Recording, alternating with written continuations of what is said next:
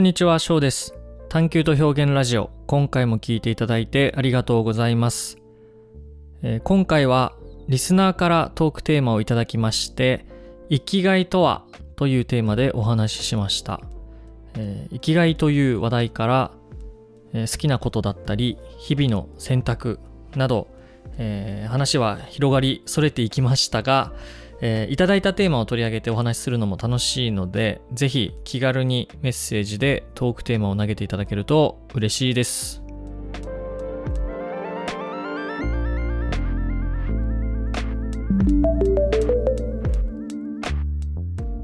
リクエストが来ているということで、生きがいでしたっけ？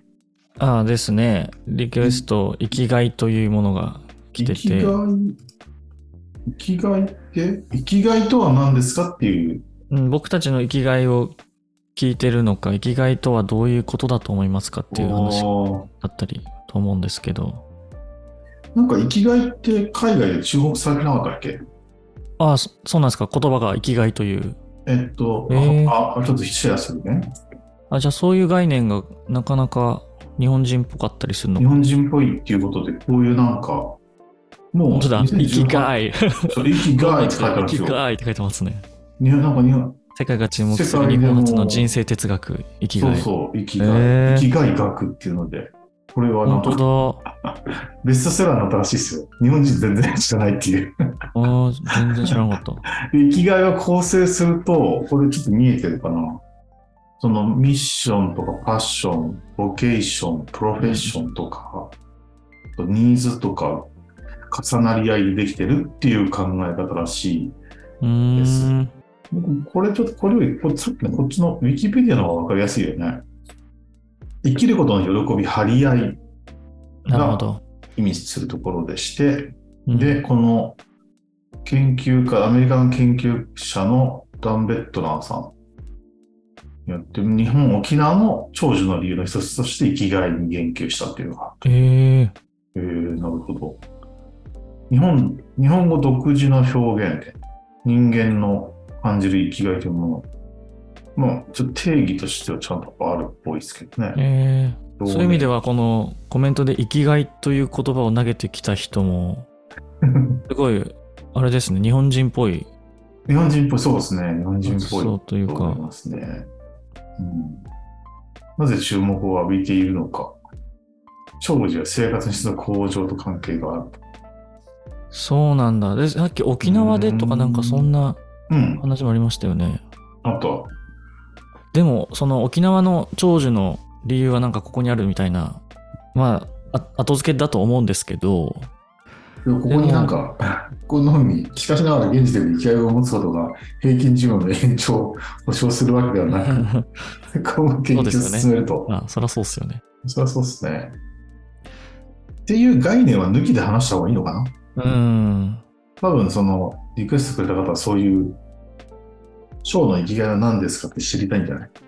生きがいか。まあ、生きがいってでもそのコメント来た時に話してほしいテーマは何ですかっていうのに対して生きがいって来てたんですよ。うんで自分の生きがいって言われるとそんなパッと一言で出てこなか来なかったんですよね。いやー、ほんとそう思う。どうかな。うん。いや生きがい考えるとちょっと本当思考止まっちゃうぐらい難しいことだなと思うんですよね。本当こう人生のて哲学のなんかもう最終的に答え答えになるようなところだと思うんですよ。死ぬ時になんか生きがいなんだったなとかってなりそうなうん感じがしてて。わかるな。うん。学術的なこう生きがいっていうものを見て、生きる会、生きる価値とか、うん、人生においてとか、それってすごく俯瞰して自分の人生を見てるから言えることなんだと思うんですよね、生きがいって。うん。これ今だけじゃなくて、過去も含め、未来も含め、自分の人生設計みたいな、で生きがいって語ると思うと、うーん、その自分がいる位置によって生きがいって結構変わる気がしちゃうんですよね。そうだよね。そう。なんか俺なんかもうめんどくさいから考えない。ない、ないって言っちゃうと思うな。うん。別にないけど特にって。そうなんですよね。なんか、それを定義して、これが生きがいなんだよね、みたいうん。なので生きていくのがなんかっていう、うんそんなのちょいちょい変わらないって思っちゃうんだよな。そう。ただ理想では、その生きがいというものがあって、その自分の人生の始まりと終わりも分かってて、その今ここを歩いてるんだっていう現在、それこそ現在地と。ゴールが分かった生き方ってあん心が安定すると。思うんですよね。だから生きがいを求めて分かってた方がっていうのは理想としてあるんだと思うんですけど、あ、そうだね。でも実際は未来のことなんて分かんないし、みたいな。あ、そうそう。そうそう。だから今、生きがいだって言ってたいことはあるんですけど、あるかもしれない考えたら。はい、確かにそうだよ。生きがいって言ってたいことなんだよ。言ってたいこと。そうだよ、そうだよ。そう。概念とかじゃなくて、言ってたいことなんだよ。うんうんさっきのさ、その、得意なこととか好きなこととかって理解してる？自分の。そこね、あ、結構、うーん、好きなことって難しいけど、得意なことはなんかす結構わかりやすい。じゃないですか。あ、うん。自分ができることは結構得意なことだと思うし。本当？で、好きなこと俺好きな、好きなこと最近さ、すげえ気づいちゃったんだ。なんすか？割と仕事人間なんだけど、その AI に関して、この間セミナーをやってくれって求められて、でセミナーやった時に、シンプルに楽しかったんだよね。でいやー俺やっぱライブするの好きなんだなと思った。あ、あ、そこっすか？そう。ライブ？俺は、その、だから、それが音楽なのか、あテーマがビジネスなのか別にあんま関係なくて、あ、はい。人の前でパフォーマンスしたいんだなって。パフォーマンスなんだ。これが好きなんだってね、分かっちゃった。うああ、ん、なんか。うんで、その中でしかも得意なことが分かりやすく話すとか、うん。ちょっと和ませるとかっていうのが得意だなっていうのをああ、なるほど。して、で、あ、なんか全部繋がってるなと思って。ああ、なるほど。そう、それはね、思ったな。それが生きがいかっていうとちょっとまた。わかんないけど、でもこれはすごい大きなヒントだなと思って、うん。じゃあ、ミュージシャンのように自分の人生を、とか、その、仕事をやっていくにはどうしたらいいんだろう。その、ぼ自分にとってのストリーミングは何だろう。自分にとっての、その、ビジネスにおけるシングルやアルバムは何だろうとか、うんうんうんうん。そんな風に考えると面白かったりして。ああ。この間の講義みたいなのは、AI の講義みたいなのは、ライブでしたね。ライブ完全に。完全ライブでしたね。あショーなんかでも好きなこといっぱいありそうに見えるけどな。ーいや、好きなことね、どっちかっていうとそうなんですよ。だから好きなことありすぎて、ありすぎだのなん方か。かあり、好きなことありっていうか、なんか、んまあ、言ったら、何でも好きになれるじゃんってちょっと思ってる節があって、で、これも恋愛で言うと、誰でも好きになれるじゃんって思ってる ところあって、頑張り次第で。そうなんですよ。何が好きなんだろうなーってこう、一個とかに絞ろうとすると結構難しくなる、考えちゃうんですよね。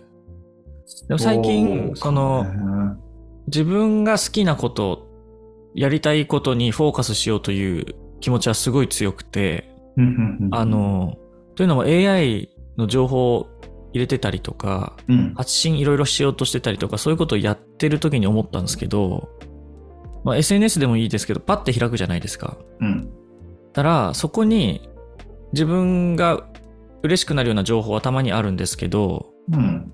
なんか多くは別に自分がそもそも求めてたわけじゃないものを自分見てるんですよね。入れてる情報が。そうね思う。うん。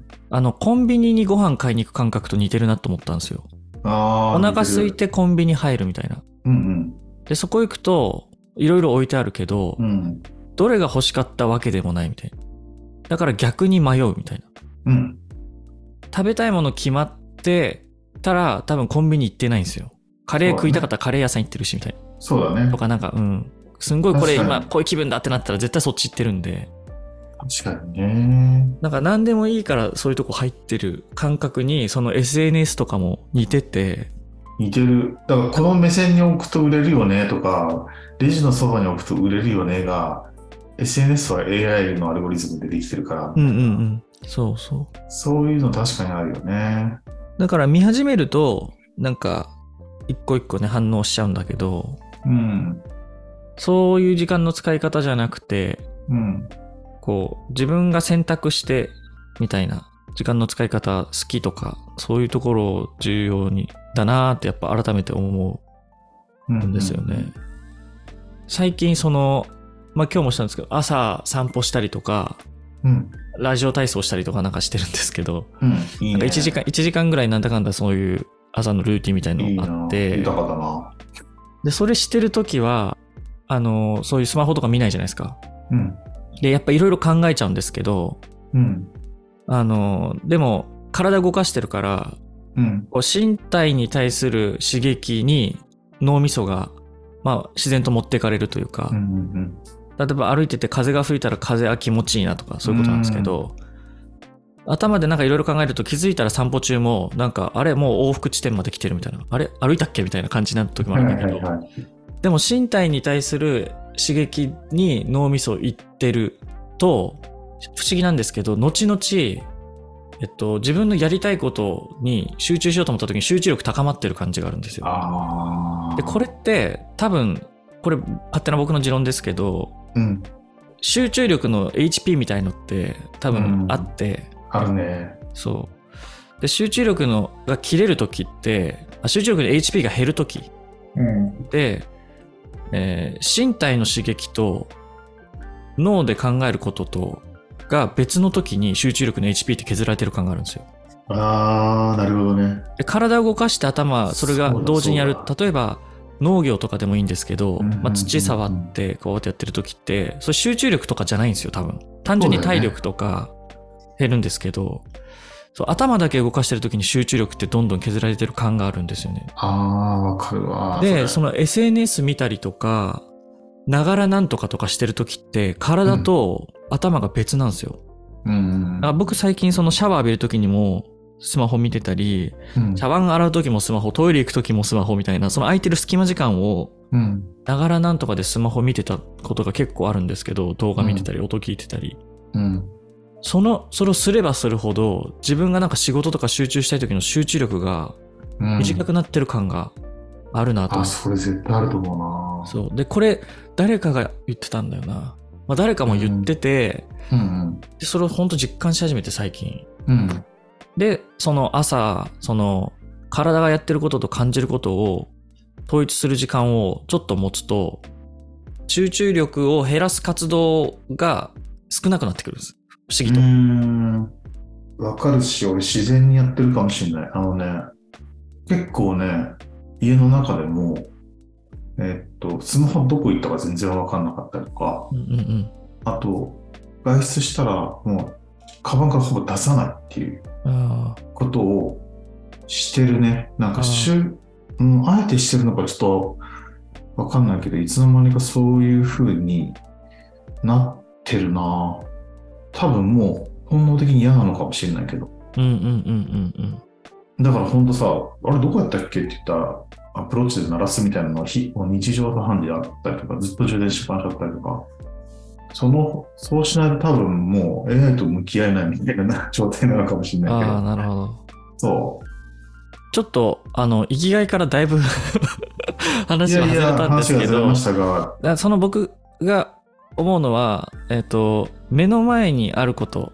だからできるだけ身体が伴うことを大事にしたいなっていう感じには今なってるんですよ。いや、そうだと思うな。でそれのね、そう。で、その積み重ねでいいなっていう気がしてて、ここれ多分仏教の、あの、刹那っていう考え方なんですけど、うんうん。時間の流れはこう連続的にビューってあるんじゃなくて、こう一個一個、まあ、線になってるんじゃなくて点なんだっていう。で、点にしか自分たちは生きられなくて、うん。っていうその最初の区切りを刹那って多分仏教やってて、つまりその一瞬一瞬をあの一生懸命生きることが、あのいろんなことを良くしていくことだよっていううんことなんですけど、うんうん。まあ AI もそうなんですけど、こう情報入れてこういうことできるなーって未来想像したりとかそういう時間も大事なんだけど、そういうことばっかやってると、あの、追っかけることとか、こういうことできるはずなのにできないな、今とか、なんか、今できることとかじゃないとこにフォーカスしていっちゃって、で、それがなんかいろいろ疲労につながるな、だろうなと思って、いや、本当だね。まあ目の前のことをやるときに結局いろんなことの選択で今なんで、なんですか、やるべきことというか、うん。体が求めてきたことというか、好好きなことというか、うんっ。ていうことなんだろうなって思う。なんで今目の前にあることをこうやる、それが好きなことですっていう感じでちょっとやろうかなっていう。ああ、なるほどね。でもそうかもしれない。これ生きがい、生きがいとはの答えになってないんですよ、全然。まあ、俺はだからないっていうことです、答えが。そうです あまり定義してないうん。うんかな、人間らしいですよね、でも生きがいってこう人生俯瞰して、そうそう人間らしい俯瞰して考えられるっていう。すごいよな。で、いいんじゃないですか。別にこう結論を求めず、